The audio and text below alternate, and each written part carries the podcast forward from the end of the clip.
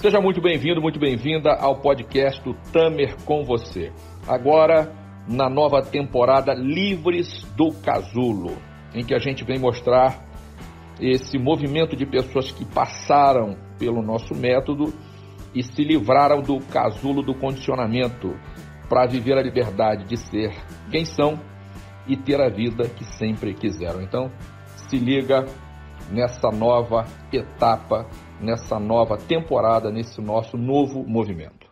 Bom, como eu sempre recomendo, separa aí o seu lápis, a sua caneta, enfim, o bloco do Tamer, para você que está chegando aqui pela primeira vez.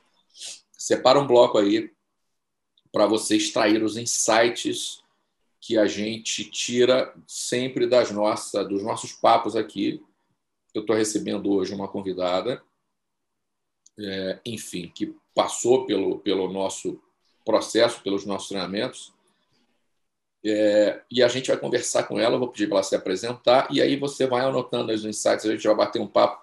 Paulinha, eu quero agradecer primeiro a tua disponibilidade de estar com a gente aqui hoje e o teu tempo e pedir para você se apresentar, enfim, rapidamente, dizer quem você é, contar um pouco da sua história, para a galera saber quem é você antes da gente começar. Eu é que agradeço, Tamer, a oportunidade de estar aqui com vocês, falando dessa experiência que foi divisor de águas na minha vida. E, assim, quando a Raquel me convidou, falou que eu viria aqui conversar com você, eu fiquei extremamente feliz e não pensei duas vezes em aceitar, porque eu acho que é a oportunidade de tantas outras pessoas entenderem esse processo e perceberem o quanto pode fazer diferença na vida delas. É, eu sou Paula Oliveira, estou com 36 anos, Fiz o treinamento em 2009, foi o meu primeiro treinamento, foi o Metamorfoses. E eh, de lá para cá, é, muita coisa, como eu falei, foi um divisor de águas na minha vida, muita coisa mudou. Eu aprendi a, a me liberar, a me libertar, a tirar as amarras, a enxergar e, e, ver o mundo de uma forma diferente.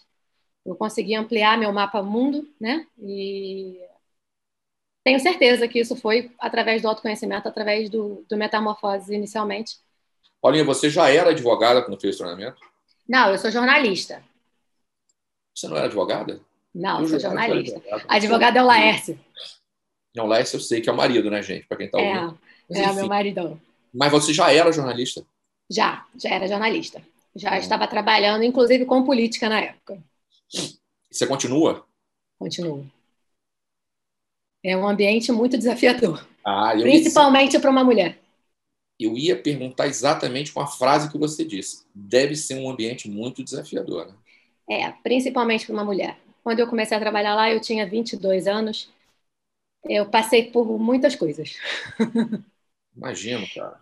É, e o autoconhecimento fez, fez diferença nesse, nesse trabalho também, porque enfrentar machismo, enfrentar assédio moral, assédio sexual é, é, é bem complicado. É, eu tenho uma muitos alunos que são, muitos não, alguns alunos que são militantes, né? Ou que uhum. eram em algum momento. E eu costumo dizer o seguinte, que o problema da militância, com toda a melhor das intenções que as pessoas têm,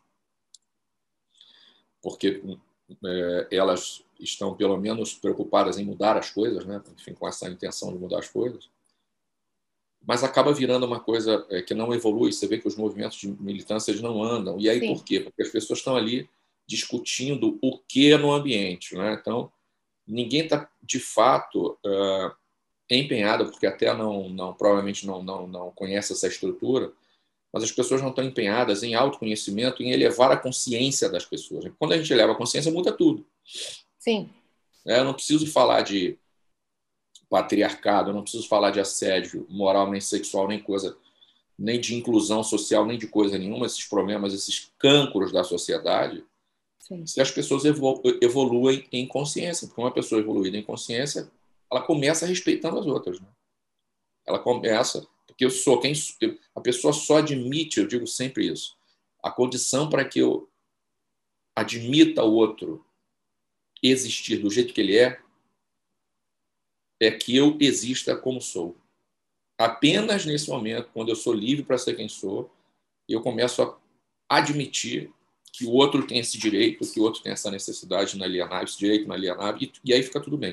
O problema é quando a gente fica discutindo mudança de comportamento, como a sociedade funciona, aí um defende uma coisa, outro defende outra coisa, fica essa discussão de, de visões de mundo diferentes, né? E no fundo, cada um está querendo impor uma visão. E o mais importante, que é elevar as consciências, a gente não vê acontecer. Você concorda? Com certeza. A gente quer fazer um mundo melhor, a gente quer ver a diferença. Eu entrei na faculdade, você faz jornalismo querendo mudar o mundo, né? Você não quer manter o mundo da forma que está. Quando eu entrei na política, comecei a trabalhar com jornalismo político, eu acreditava que eu ia mudar o mundo. Eu ia fazer diferença, eu ia mostrar projetos e, e coisas diferentes.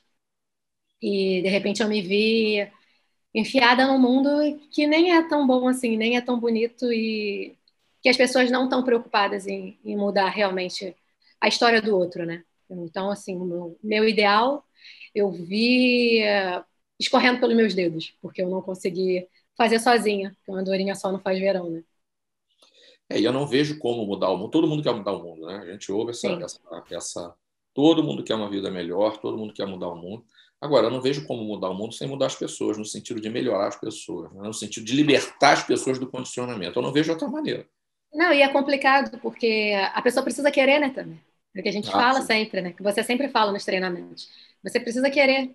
Você precisa se abrir ao processo. Se você não se abre ao processo, você não vai mudar. Não adianta você querer mudar o outro.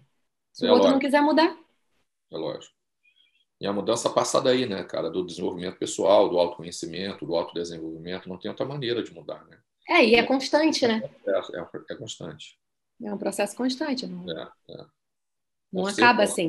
É, enquanto a vida, enquanto a vida, nós estamos aí nos, nos, nos libertando do condicionamento, né, o tempo todo. Com certeza. Então, eu sou o melhor que eu posso hoje, amanhã eu sou, né? Cada dia eu vou, eu vou sendo quem sou, né? Vou me descobrindo, né? Porque a, a liberdade de ser quem é é uma autodescoberta, né? Com certeza. Descobrindo. Né? É, hoje, mais... em 2021, eu sou muito melhor do que eu era em 2009. Aquela besta que eu era.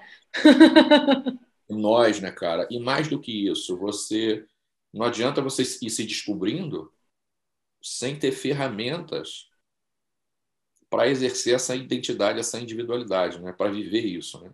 Então, você tem que ter instrumentos, né? Tem que saber se comunicar, enfim, tem uma série de elementos que vêm no autodesenvolvimento que vão sustentar a sua condição de ser. Né? Sim. E aí não é um, porra, não é discussão do que, que a gente vai fazer, não é isso, que a galera fica discutindo, né? Ah, é, porque eu... agora, tem que, agora tem que usar o pronome todos. Tá bom, vamos usar todos, cara, mas não adianta eu usar o todos e o Brasil continuar sendo o país que mais mata a comunidade LGBTQ, LGBT, enfim, desculpa, que a mais ou LGBTQ mais, enfim. Porque aí não adianta, porque a gente vai dizer, vamos matar todos. Né? Então, ao invés de vamos matar todos, mata todos, que é o que o Brasil faz. Então, não é uma questão só de semântica, não é uma questão só de mudar o. É uma questão de elevar a consciência das pessoas, né? porque isso ajuda a mudar? Ajuda, mas não muda. Né? Porque o que muda as pessoas é você eh, passar por um processo de autodesenvolvimento, se autodescobrir, manifestar sua verdade e aí sim permitir que o outro manifeste a verdade dele. Sim. Senão a gente fica discutindo condicionamento, né? cada um discutindo o seu condicionamento, a sua, para onde que vai puxar a corda. É, a gente tinha um projeto dentro do, do partido que eu trabalho, eu trabalhei, a gente tinha um projeto com mulheres para elevar a consciência política delas.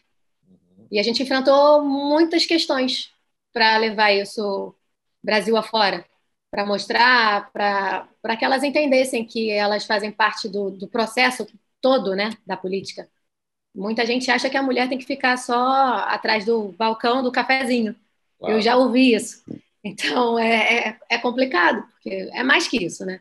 Nós somos a, a, o maior número da população, são mulheres, e hoje a gente não tem representatividade política quase nenhuma. É, é pífia Incrível, a né? participação né? política, política da mulher. É incrível. E. Não, e a gente tem uma pesquisa, Tamer, que diz que mulher não vota em mulher. É mesmo? É, mulher não vota em mulher. Você vê como uma questão de fato de elevação da consciência, né? É. Não, é, é uma questão de fato de você. Enfim. Difícil. Paulinho, deixa eu te contar uma coisa.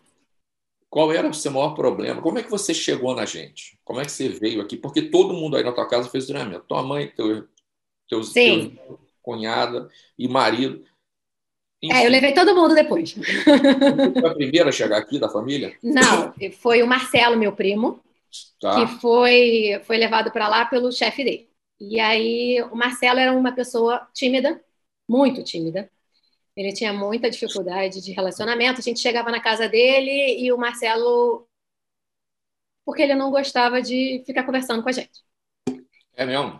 Então, é. Um belo dia, eu desci. Eu vou contar a história, mas eu prometo que vai ser rápido. Eu desci do ônibus, estava vindo do trabalho. Em família, imagina fora da família. Exatamente. E aí eu desci do ônibus vindo do trabalho, parei na frente da faculdade dele.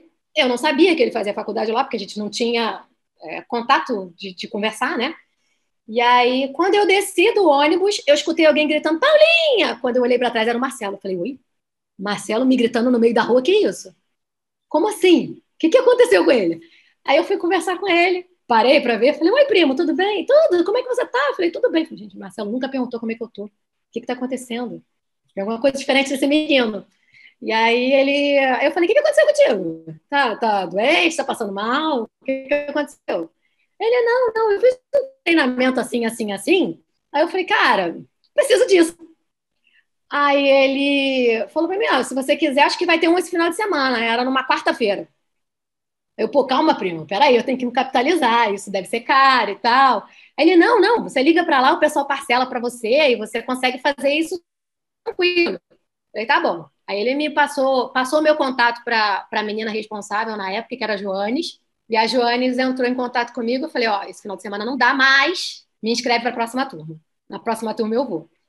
E assim eu fui. Em agosto de 2000, 2009, estava eu no salão, aprendendo as minhas, as minhas questões, sobre as minhas questões, sobre quem eu era e quem eu sou, como eu poderia me tornar quem sou.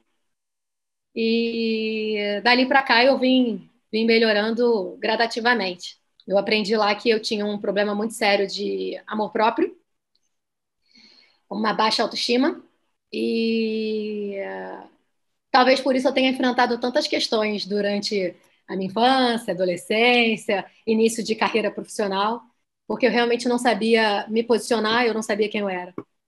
E... Quer dizer, eu, é, é, você está confirmando, se eu entendi, o que 100% das pessoas dizem aqui, que havia pontos na sua vida que você ignorou, que você desconhecia. Sim, sim, é com toda doido, né? certeza. Né? 100% das pessoas passam por isso. Né? Tem, tem elementos que a gente é, ignora que existem e que controlam a nossa vida, né, cara? E que como mantém, controlam? É, nos, nos mantém na, na condição que a gente está e nos impede de ser quem a gente é e viver o que a gente quer viver, né? Viver a vida que a gente quer. É, porque você não tem noção do, do que você. do que tem por trás, né? O subconsciente, às vezes, joga. O consciente joga para o subconsciente, não é isso? E aí a gente esquece aquela, aquela parte para você sofrer menos, talvez, não sei. Você, como psicanalista, vai saber dizer melhor do que eu. E aí, talvez, eu, eu acredito que a gente esqueça isso para diminuir a dor, fugindo da dor, né? É, o ser humano está o tempo todo ou buscando prazer ou fugindo da dor. Pois Mas é. aí, é porque a nossa experiência ficando registrada no inconsciente. Né? Inconsciente corresponde aí. Hoje já, hoje já há pesquisas de, de, de, de, de imagem e, e, estudos que, que revelam que Freud tinha razão. Né? O inconsciente corresponde a 90% ou 95% do aparelho psíquico humano. Então, a experiência vai sendo registrada ali, só que a gente só tem consciência de aproximadamente 5 a 10% do que acontece. Isso é muito doido, porque tem uma galera que acredita que a gente só usa 10% da mente. Tem livro, eu já, já peguei livro dizendo isso, que é um absurdo. É, eu já li também isso. Porra, a gente usa 100% da mente. O problema é que 90% é inconsciente, 90% a 95% é inconsciente. Né? E isso controla a nossa vida. Então, até que você comece a se dar conta dos padrões que você ignora, você fica ancorado numa condição de ser que não é ideal, numa vida que não é ideal. Né? E por melhor que seja a vida, quer dizer, ela, ela pode ser mais ainda, desde que você consiga ser quem é, manifestar sua verdade, se libertar dessa, desse condicionamento a que a gente é submetido, submetido ao tempo todo. Né? Sim. Quando, quando eu fiz o treinamento, eu, eu tinha acabado de sair de um relacionamento abusivo. Oh. Então, fez diferença. Eu consegui enxergar isso, porque eu não enxergava que era um relacionamento abusivo. Caramba! É, eu não enxergava, não tinha consciência. Porra, isso muda tudo, né, cara? Muito, né? Então, assim, você começa a valorizar, você começa a se amar. E a pessoa que não se ama, ela, ela se sujeita a qualquer coisa, né? É. Eu, é, é muito doido isso. Eu tenho uma aluna aqui, jovem como você, bonita, enfim, inteligente, profissional, com uma vida profissional, uma carreira, enfim, com uma vida normal. E ela, ela disse uma coisa que foi muito marcante, né, para mim. É, ela disse, falou, cara, eu, eu, eu vivia do que me davam e eu achava que era normal. Quer dizer, ela não se dava conta como você, por exemplo, que estava num relacionamento abusivo, que vivia uma situação é, é, inadmissível, né? Ela não se dava conta. Isso é muito doido, né, cara? Isso é muito isso é muito doido. É triste, né? É, é. É triste, porque a gente sofre sem saber o porquê está sofrendo. É, Você acha que é normal sofrer. É. Você fica rastejando e pedindo migalhas de, de um amor de uma pessoa, quando na verdade você nem tem o seu. Quando você devia estar tá mendigando o seu próprio amor. É, é verdade. Me fala uma coisa, qual era o, o, o seu maior problema quando você veio fazer metamorfose, você lembra qual era a sua maior questão? Eu, eu acho que era realmente essa questão do, do posicionamento. Eu sabia que eu não conseguia me posicionar, eu não conseguia dizer não para as pessoas, porque eu sempre aceitei tudo, como essa, essa menina te falou. Eu sempre aceitei tudo. As pessoas Só falavam para mim: ó, oh, você vai aqui pela direita, eu vou pela direita. Você vai pela Só... esquerda, tá, tá, eu vou pela esquerda. Então... É impressionante isso. E, e, eu, e, eu, sempre fui uma pessoa de opinião, mas eu não conseguia colocar a minha opinião em, em prática. Eu não, não, tinha essa consciência de que eu precisava colocar a minha opinião em prática. Porque a gente que eu precisava. Do... É, não, a gente parte do princípio de que vai haver conflito, né? É, Sim. Muita gente, principalmente mulher, né? Ah, não, se eu me. Eu, eu digo, eu digo sim, que eu digo. Como é que é? Eu digo sim querendo dizer não, que é para não ou não magoar ou não atritar, né? Sim. E não é necessariamente assim, né, cara? É, eu, eu venho de uma família que é de interior, né? Então, é muito machista, tanto de um lado é. quanto do outro. Hoje em dia, e assim, o meu pai, ele me criou para que eu fosse independente. Ele não queria que eu fosse dependente de homem nenhum. Então, eu ouvi a vida inteira de que eu, eu precisava trabalhar, eu precisava estudar para ser independente. Ao mesmo tempo, eu sempre vi as questões de o seu irmão tem liberdade para fazer isso, aquilo, outro, porque você é menina, o seu irmão é menino, ele pode fazer. Então, ao mesmo tempo que você precisa ser independente, você não pode fazer certas coisas, porque certas coisas é coisa, é, é coisa de menino.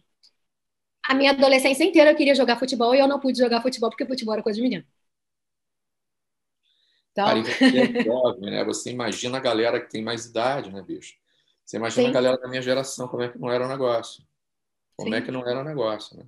É, os meus pais são frutos dessa geração, né? Então, é. eles vieram, eles vieram nessa, nessa questão, nesse padrão e só replicaram, né? Hoje em dia eu tenho consciência disso, de que eles só replicaram o padrão.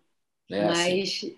a gente passa um perrengue muito grande até você ter consciência. Hoje eu fico pisando em ovos, como a gente falou na, numa live que você fez sobre, sobre a criação de filhos, a gente fica pisando em ovos para evitar de, de colocar limites, certos limites e certas não, não é limite, é certas crenças, né? Na criança, na minha filha que está aí. Condicionar. condicionar, exatamente. Repetir esse padrão.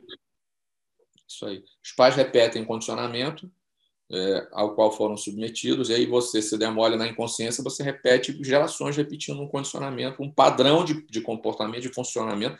Daqui a pouco está todo mundo funcionando igual, não sabe nem porquê, né, cara? Exatamente, exatamente. Imagina isso.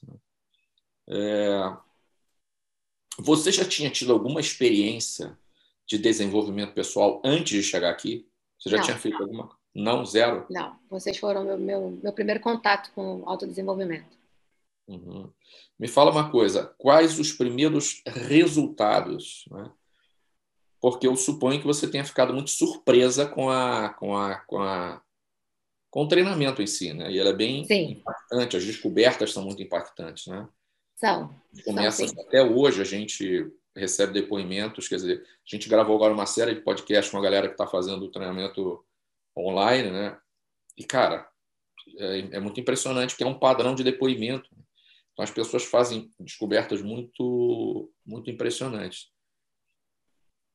E aí, como é que foi para você né, viver aquele processo, número um? E número dois, quais os primeiros resultados que você começou a ter na vida quando você saiu do treinamento? Então, é, viver o processo em si foi, foi desafiante, porque eu tinha essas questões de, de amor próprio que, que latejavam, tanto que quando a gente vai ter um momento que a gente descobre né, qual é a nossa questão, e eu não, não, não titubeei. Eu tinha certeza que o meu problema era o amor próprio.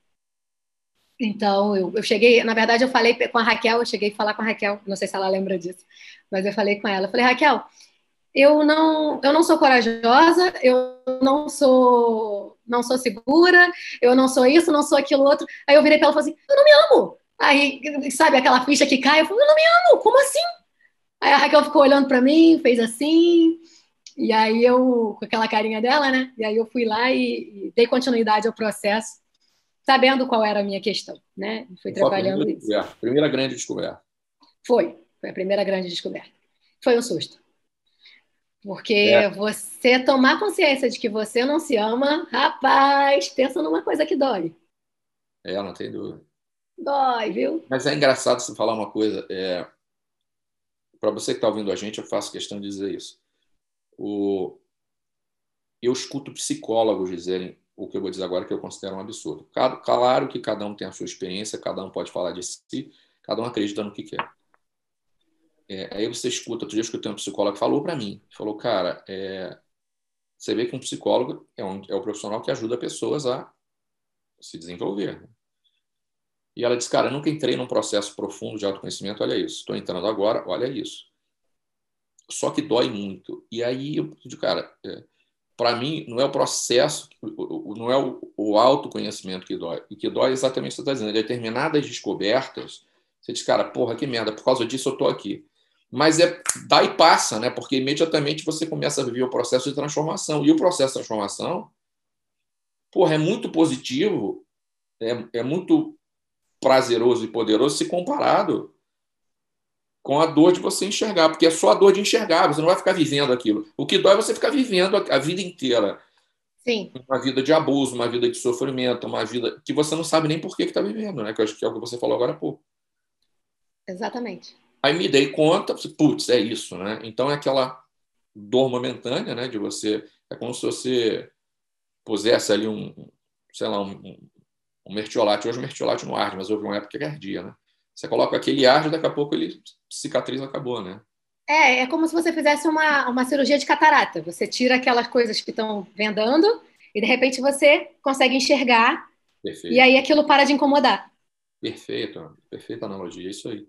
Para de incomodar, porque você consegue vislumbrar outros outros caminhos, né? Você consegue ver que você é capaz de fazer tantas outras coisas que você não era antes. Isso aí, a, part, a partir da perspectiva de quem você é, né? Você começa a se é, e quais os primeiros resultados que você começou, começou a ter na vida, depois que você saiu do treinamento? É, eu tive alguns dentro de casa, né? Entre o relacionamento familiar, de, de posicionamento e de outras coisas. É, mas o que mais impactou foi o relacionamento que eu tinha com o chefe, que ele, ele cometia relacionamento abusivo comigo. Lá na ele política? Me... Lá na, na política. política na política. No partido. Hoje em dia ele nem faz mais parte de lá. Ele me fazia chorar todas as vezes que ele queria me humilhar. Ele fazia chorar e ele falava que ele não parava enquanto ele não me fazia chorar. Que isso? É. E aí, depois do treinamento, ele veio fazer uma graça dessa. E aí eu olhei para ele e falei: Olha só, por você não cai mais uma lágrima, não. Ele, ele arregalou o olho. Ele dizia textualmente, dizia. Sim, ele dizia, ele dizia. Ele, ele ficava me humilhando, me humilhando, me humilhando, e aí ele falava: Eu não paro enquanto você não chorar. E me fazer chorar era muito fácil, né? Porque Qual a idade eu sentia. Qual a idade desse homem? Ele regula a idade com meu pai, ele devia ter uns 56 anos, 58 qual era o propósito anos. disso? Ele falava? Qual era o propósito disso? Não, ele não falava. Eu acho que era para ele sentir prazer, né? Devia ser uma pessoa frustrada também queria humilhar o outro para ter poder. Devia ser isso. Eu não, não, nunca entrei nesse mérito, porque depois disso ele não conseguiu fazer mais. Mas não era um padrão, a pergunta era um padrão com você só ou era uma, um padrão com, com, com as outras? Era comigo. Era, era comigo. Com era comigo. Acredito que ele deve ter enxergado em mim é, essa questão do, do, da falta de amor próprio. Ele fez a primeira vez, provavelmente, se sentiu prazer, sentiu prazer nisso, de me humilhar, e deu continuidade a isso, né? E quanto mais ele me humilhava, pior eu ficava. Então, nesse dia, eu falei para ele, falei, olha, por você não cai mais uma lágrima. Aí ele arregalou o olho, eu falei, não, não cai mais. Você pode fazer o que você quiser, inclusive me demitir. Mas me chorar, me fazer chorar você não faz mais. Aí ele arregalou o olho. A partir daquele dia ele começou a me respeitar como profissional e, e, e me deixar quieta no meu canto, sabe? Não, não tinha necessidade daquilo. É, você vê que as coisas acontecem quando a gente, consciente ou inconscientemente, se permite. Né? A gente acaba se permitindo determinadas situações por absoluta falta de consciência mesmo. Né? Condicionamento. É. Né? Condicionamento. É a história da é. catarata. Né? Exatamente. Você não enxerga, né? Você não enxerga o, o mundo além daquilo. Você, você vê tudo turvo. Uhum. Tá tudo turvo. Você não se enxerga. Aí fica difícil. Mas esse, esse foi o primeiro resultado assim que foi muito impactante, porque as pessoas que trabalhavam comigo viam isso acontecer e tomaram o mesmo susto que ele quando eu falei. Porque eu falei do mesmo jeito que ele me humilhava na frente de todo mundo, eu, eu dei a resposta na frente de todo mundo. Eu não fiz aquela coisa bonitinha do feedback de chamar no cantinho, não porque ele fazia na frente de todo mundo minha, a minha. Eu não tinha 15 dias, Tamer, do treinamento. Não tinha 15 dias. Então estava aquela coisa na, da ebulição. E quando ele falou, eu, tum, foi na lata e resolvi o problema. É, o, o, o e, da, e de lá para cá, claro, é, essa questão do posicionamento, eu suponho, Sim. você começou a praticar em outros contextos, em outras circunstâncias, sempre que necessário, é isso? Sim, exatamente. Eu escutei uma live que você falou da Duda, sobre que a Duda tinha resolvido o problema dela na escola, né, por conta da, da liberdade que vocês dão para ela, dos ensinamentos, da consciência que ela tem sobre quem ela é. Uhum. E aquilo assim me, me, me deixou com o coração quentinho, sabe? Porque como teria sido bom se eu tivesse tido essa oportunidade? Eu também. Como teria, poxa, como teria sido bom se eu tivesse encontrado a, a forma de, de, me resolver lá atrás, lá na infância, tivesse resolvido aquele problema lá atrás, quanta coisa eu teria sido poupada. É, eu também. A Raquel também, ela, ela manifesta isso, né? Mas eu, pô, cara, eu não tinha, eu não tinha definitivamente lugar de fala, né, cara? E, e é muito doido, porque na minha, a, a galera da minha geração era assim, né? A criança cala a boca, a criança não fala nada, é porque eu quero, é porque é, porque é assim, é porque não sei o quê. E os pais decidem a sua, a sua, a sua, as suas intenções, as suas vontades não são respeitadas nunca, né? não, não são consideradas nunca. Então tudo que a gente faz aqui é, não é não é uma, uma, uma é sempre conversado, é sempre compartilhado, enfim. E a Duda, desde muito criança, desenrolava os problemas dela na escola. Uma criança mesmo, seis anos, sete anos. Né? Que a gente sempre deu essa liberdade. Eu me lembro de um amigo que eu tenho, que, era um, que, era, que foi meu colega trainer de PNL. Esse cara, hoje ele está com uns 90, talvez um pouco mais. E ele conheceu a Duda muito criança e disse a mim um dia, falou, Tânia, você e a Raquel estão de parabéns, porque a Duda vai ser uma criança livre. A Duda tinha, bicho, acho que dois anos nessa época, três anos no máximo. Ele dizia isso, né? Como vocês estão criando adulto para ser uma pessoa livre. Isso, essa frase foi marcante para mim, né? E, e, ela é livre até hoje, né? Ela é. conseguiu ser livre. A Duda segura umas, umas petecas que não é brincadeira, não. E eu fico bobo, sabe? Da, da, da, da como é que chama? Da, eu vou chamar da serenidade com que ela lida com os perrengues, com as situações adversas e, e passa por ela. Né? E aí, e aí, claro, você quando diz que repete o padrão é porque é isso, né? É, se posicionar é uma questão de, de, de, Você nunca fez, é uma questão de treinamento. Você aprende a fazer, vai repetindo até que você estabelece um padrão novo, né? Sim. E aí você rompe com aquela forma de funcionar e estabelece uma nova forma de funcionar. Exatamente. E, a, quando eu fiz um ano de treinamento, um ano de treinamento não, foi quando eu fiz a bariátrica, que foi também uma, um divisor de águas para mim, porque eu não conseguia, eu ia engolindo. Como disse o psicólogo que, que me tratou na época, né? Eu ia engolindo os problemas uhum. e ia engordando com os problemas, porque eu não conseguia dizer o não e, e tudo mais.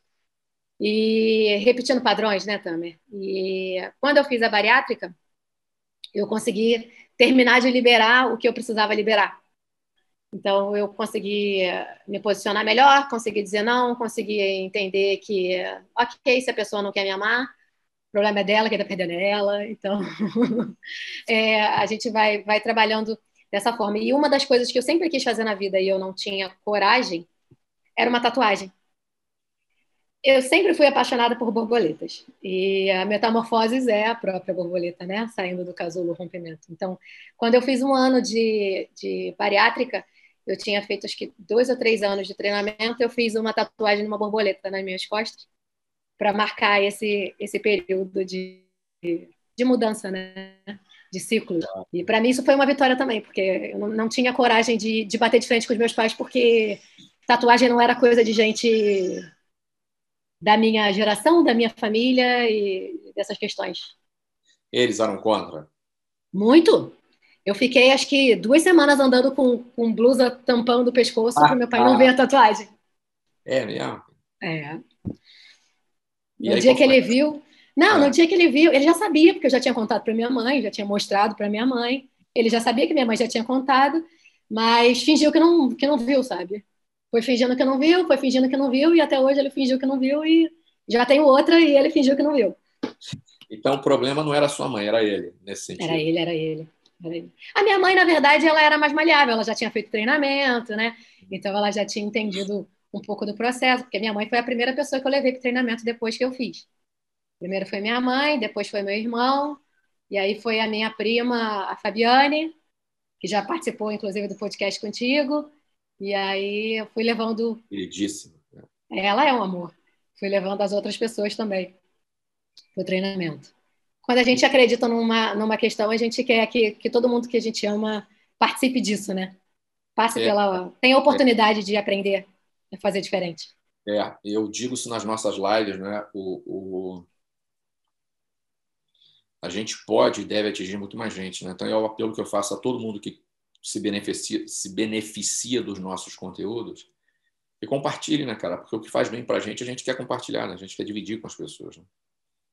Com então. certeza. E às vezes a, você nem sabe, mas tem uma pessoa ali na sua timeline que está precisando ver, ouvir exatamente aquela questão. Então, é, se você compartilha, às vezes você consegue ajudar tantas outras pessoas que você nem imaginava que conseguiria. É verdade. É, me fala uma coisa. O que, que aconteceu na sua vida que você nunca imaginou que seria possível e que Metamorfose trouxe para você?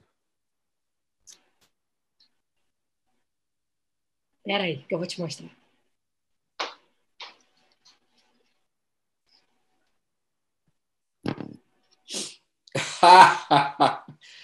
Meu Essa é a Maitê. Cara. Essa é a Maitê. Criança linda, bicho. Esse é o meu presente. Ah, cara, que legal. Linda, olha os olhos. que legal, que legal. Que legal. Eu não imaginava que eu conseguiria ser uma mãe. É mesmo? Eu sempre tive sonho de ser mãe, mas eu não imaginava que eu conseguiria porque eu não me imaginava capaz. Que coisa, né? Incrível isso, né?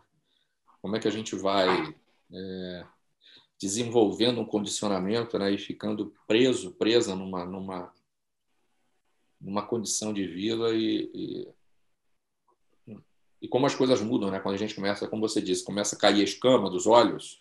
Sim. Então eu digo sempre isso, cara. O...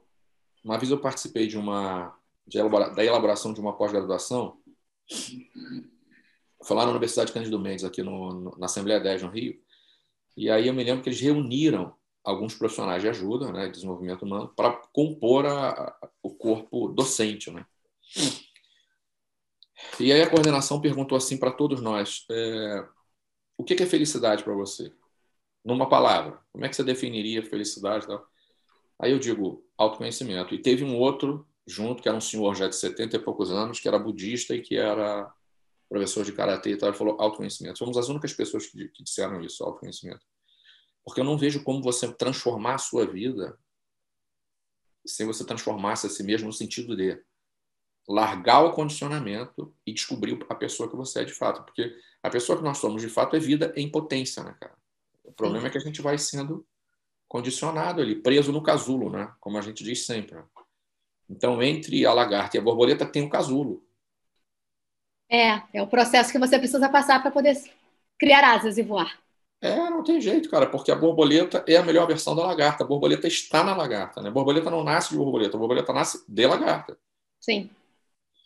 Então, ninguém é lagarta em essência. A pessoa nasce lagarta, mas vai terminar a borboleta. Só que tem um casulo no meio do processo. Né? Que é essa descoberta, essa desconstrução da lagarta que você é para nascer a borboleta. Né? Então, eu preciso me descondicionar, vamos dizer assim, me desconstruir no sentido de descondicionar para ser quem sou, né? para me tornar quem sou. Isso é muito prazeroso, é, isso é necessário. Né? Com certeza, com certeza. Eu me emociono Olha, de falar. Imagina, tá meu... cara, até nós. É, eu me emociono porque é, a Maitê é, é, a minha oportunidade de fazer diferente. Sim. Sabe, de mudar o padrão de história da minha família, de, de, de relacionamentos. Ah, eu, tive, eu tive durante a minha infância um problema muito sério com a minha mãe, a gente teve um relacionamento muito difícil. É, hoje eu sei que ela me deu tudo de melhor que ela tinha, o que ela podia me dar. Ela aprendeu com a minha avó a ser daquele jeito.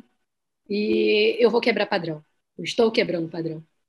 Eu estou fazendo a, diferente. E a chance de mudar o mundo também, né, cara? Porque se todas as mães fizessem o que você está fazendo, se todas as mães tivessem essa consciência que está tendo, é, criariam pessoas melhores para o mundo e o mundo seria melhor, né? Com certeza. Com e certeza. aí não precisa de militância, não precisa de porradaria, não precisa de. de não, é, não precisa, cara. É só a gente entender que está todo mundo querendo chegar no mesmo lugar. Tá e, e, assim, a gente passa, nesse processo a gente passa por perrengues, né, Tamer? Porque é, é, complicado você mudar realmente. É, é, difícil, é doloroso e você vem num processo ali de, de repetição de muitos anos, né? Então, quando a Maite nasceu, eu tive uma crise de ansiedade terrível. Eu entrei em pânico, porque apesar de saber que eu vou fazer diferente, que estou fazendo diferente, me paralisou porque, cara, e se eu não fizesse diferente? E se eu repetisse o padrão, como é que vai ser? Então, assim, te dá medo, te dá susto, te dá, te dá ansiedade, te dá várias coisas que você tem que tentar controlar. E aí a gente recorre às pessoas que a gente sabe que podem nos ajudar, né, Raquel? Então, Raquel me ouviu. Assim que eu saí da maternidade, eu liguei para Raquel. Raquel, estou em crise de ansiedade, eu não sei o que fazer. Eu estou com uma menina no colo e eu não sei o que fazer. A Raquel, mais uma vez, me deu esse suporte. A Raquel é a, é a alma do Tamer, que fica ali ao lado o tempo inteiro, nos dando suporte. Ela não aparece muito, mas ela está sempre com a gente. É, isso é muito interessante, eu digo sempre isso, que a gente faz uma dupla perfeita por isso, né? Porque eu venho instruir e ela vem acolher, né? Exatamente. É, é, enfim, acolher e, e, e, apoiar, né? Apoiar sim. o no processo dele. Sim, sim. Porque você precisa de apoio para caminhar, né? A gente vai dando liberdade, o aluno é preparado para ter liberdade, para ser livre, né? Claro. Mas quando ele precisa de apoio, a gente está aqui, né? E esse apoio que dá é ela. Não, e eu já, já recebi apoio de vocês diversas vezes. Não foi uma vez só, não, foram diversas vezes. Não, não, nós e, estamos né? e eu sou muito grata por tudo isso, porque de verdade, sozinha é, é muito complicado. Sozinha eu não estaria onde estou. Sem vocês eu não estaria onde estou. E a gente sabe, cara, que gente, o, processo de desenvolvimento não nos exime de, de, viver os problemas da vida, né? Claro. claro. A diferença é que a gente lida melhor, né? Essa que é a grande diferença. A gente tem recurso para lidar com a situação e, e, e vencer. Essa é a grande diferença. Exatamente. Paulinha, eu vou pedir para você fazer um paralelo entre você antes e você agora. Né? Se você é, se percebe menos condicionado, se percebe mais livre para viver a sua verdade. É isso. Sim, eu me percebo mais livre para viver a minha verdade, eu consigo me, me posicionar melhor. Eu tive, nesses anos, eu tive algumas experiências que eu consegui colocar isso em prática. Estou com a Maite aí para fazer a diferença, para conseguir administrar cada vez mais isso. É, todo dia eu falo no ouvidinho dela, filha, você é muito amada. É para ter certeza que ela entenda que ela é muito amada, para que não reste dúvida. E naquela época, quando eu fiz o treinamento, eu não conseguiria. Quando eu falo para você que eu não conseguiria ser mãe, eu não conseguiria mesmo, porque eu não teria estrutura mental para fazer isso. Eu teria criado uma pessoa egoísta, uma pessoa daquelas que mandam na mãe, sabe? Que deixam, que a mãe deixa banhar, bater e tudo mais. Eu faria, provavelmente eu faria tudo por ela e não teria dado a oportunidade dela ter um, uma visão de mundo diferente. E errar na mão, né? E errar na mão. Exatamente. Provavelmente eu ia deixar tudo, por medo de, de, de colocar no caminho, né? Eu ia dando liberdade demais e a liberdade demais também não é ela tem que ser medida, né, Tânia? Você tem regras que você precisa, você precisa seguir na, na sociedade, inclusive. Claro, Tem coisas que você precisa seguir, respeito ao outro, né? É, não passar por cima de ninguém, essas coisas você precisa ensinar. Você, você precisa aprender. Exatamente. Provavelmente naquela época eu não conseguiria dizer não. E ela teria sido uma criança dessas mimadas que hoje ela não é, vai ser. Não, e, não, e não dizer não para o filho é um, é um, terror, né, cara? É, porque ele precisa, ele fica o tempo inteiro testando seu limite, né? É. A criança testa limite. A Maite hoje, com quatro meses, ela testa limite. Sim, claro. Então, assim, você fica o tempo inteiro ali e se tentando... a pessoa não sabe lidar com frustração, ficam esses adultos aí retardados, como a gente está vendo hoje. Né? Exatamente, exatamente. Então, há pesquisas hoje de que, que afirmam que os, os empresários não querem mais diplomas, né? eles querem pessoas é, Capacitadas, né? Pô, sabe? Porque o, o, cara, a turma do eu me acho, eles dizem assim, né? Uma reportagem do, do, do Globo falando sobre isso. A turma do eu me acho. Então o cara não consegue lidar com frustração, ele não consegue ouvir não. E aí você tem uma galera muito qualificada tecnicamente, só que emocionalmente, comportamentalmente é um terror, né? Que é Sim. fruto do que você está dizendo. Sim, eu tive. Erros que em função do seu trabalho, da sua vida, iam permitindo tudo, para compensar, né? Então, eu vou compensar a minha ausência permitindo tudo, permitindo... e aí deu-nos que deu. Tá Sim. Provavelmente seria isso que ia acontecer. É, eu tive alguns professores na infância que que gritavam com a gente. Eu vi um, uma live também que você falou sobre isso com a Duda, que a Duda teve uma professora que fez isso, foi até a professora que ela chamou para conversar. Cara, e essa eu mulher estava grávida, né? essa mulher estava grávida quando a gente estava é. a primeira aula uma aula inaugural, eu falei, a gente vai ter problema com essa mulher. Grávida. Olha só. Como será que ela criou essa criança? Essa criança está com quanto hoje, Raquel? Uns sete anos, por aí. Deus queira que ela tenha mudado o pensamento dela. É possível. Né? Tenha expandido a mente dela. É. Porque, pobre coitado dessa criança. Porra. Então, era, era isso que eu não queria que acontecesse.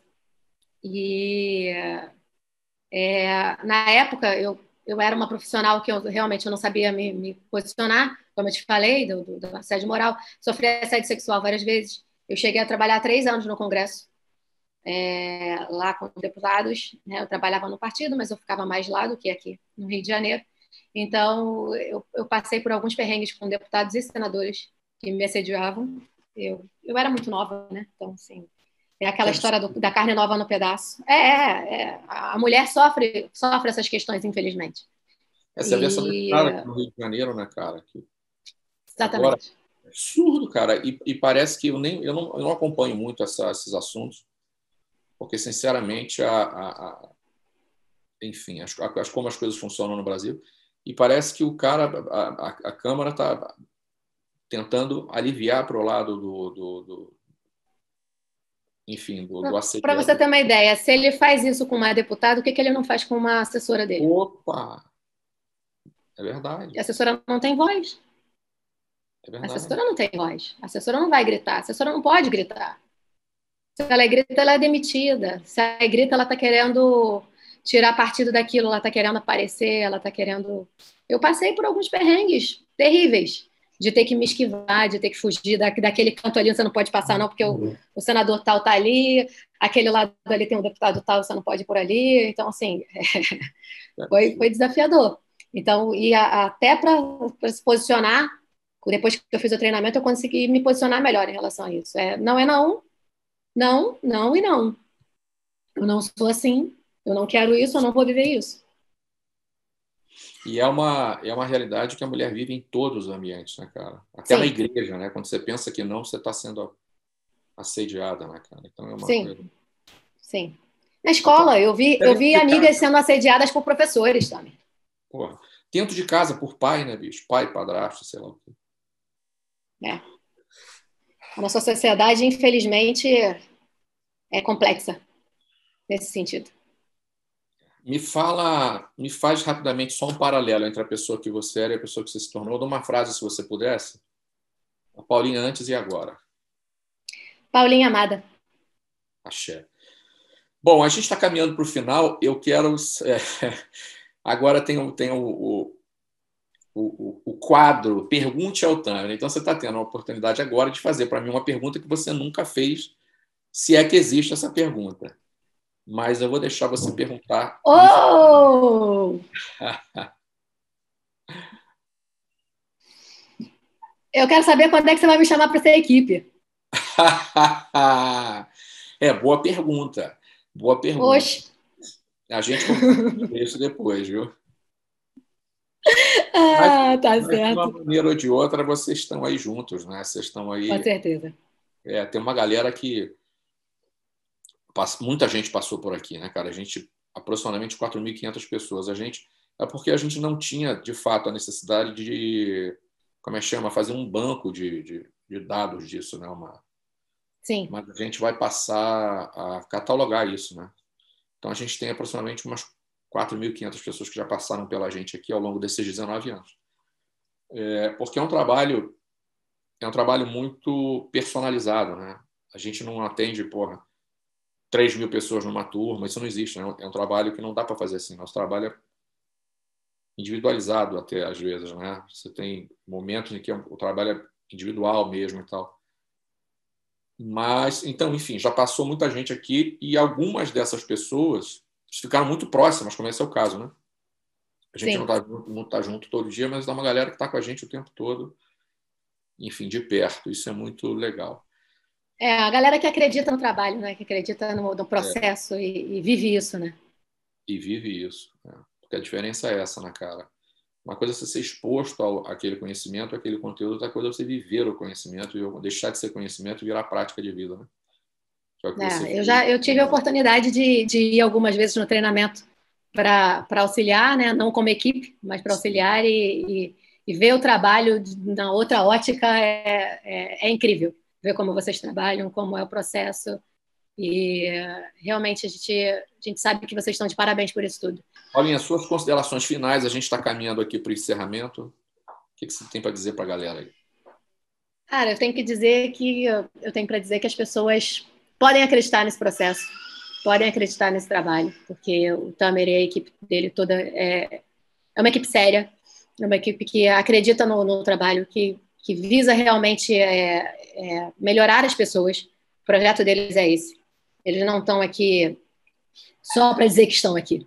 Eles fazem a diferença. Eles fizeram a diferença na minha vida, na metade da minha família que teve a oportunidade de passar por esse processo. É, hoje eu sou quem sou, porque eu comecei o processo de autodesenvolvimento lá atrás.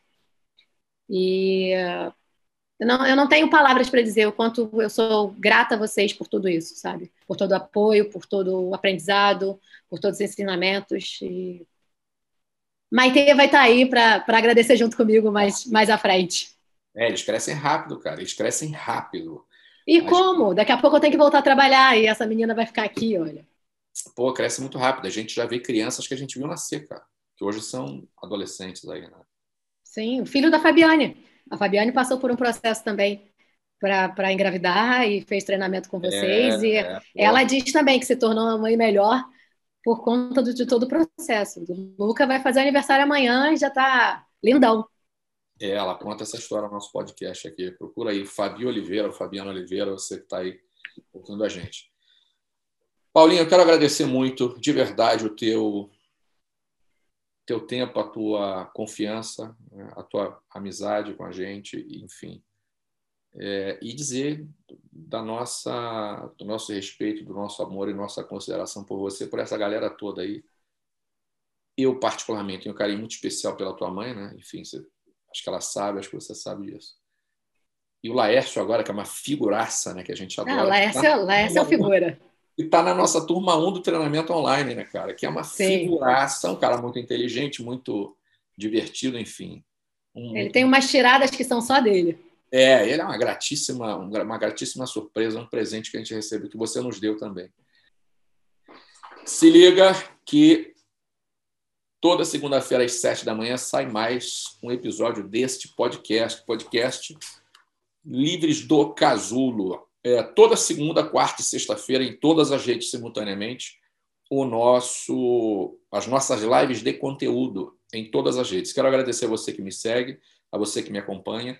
Para você que não me segue ainda, toma vergonha, toma tenência, arroba tamerconvc em todas as redes. Muito obrigado pelo seu carinho, muito obrigado pela sua audiência.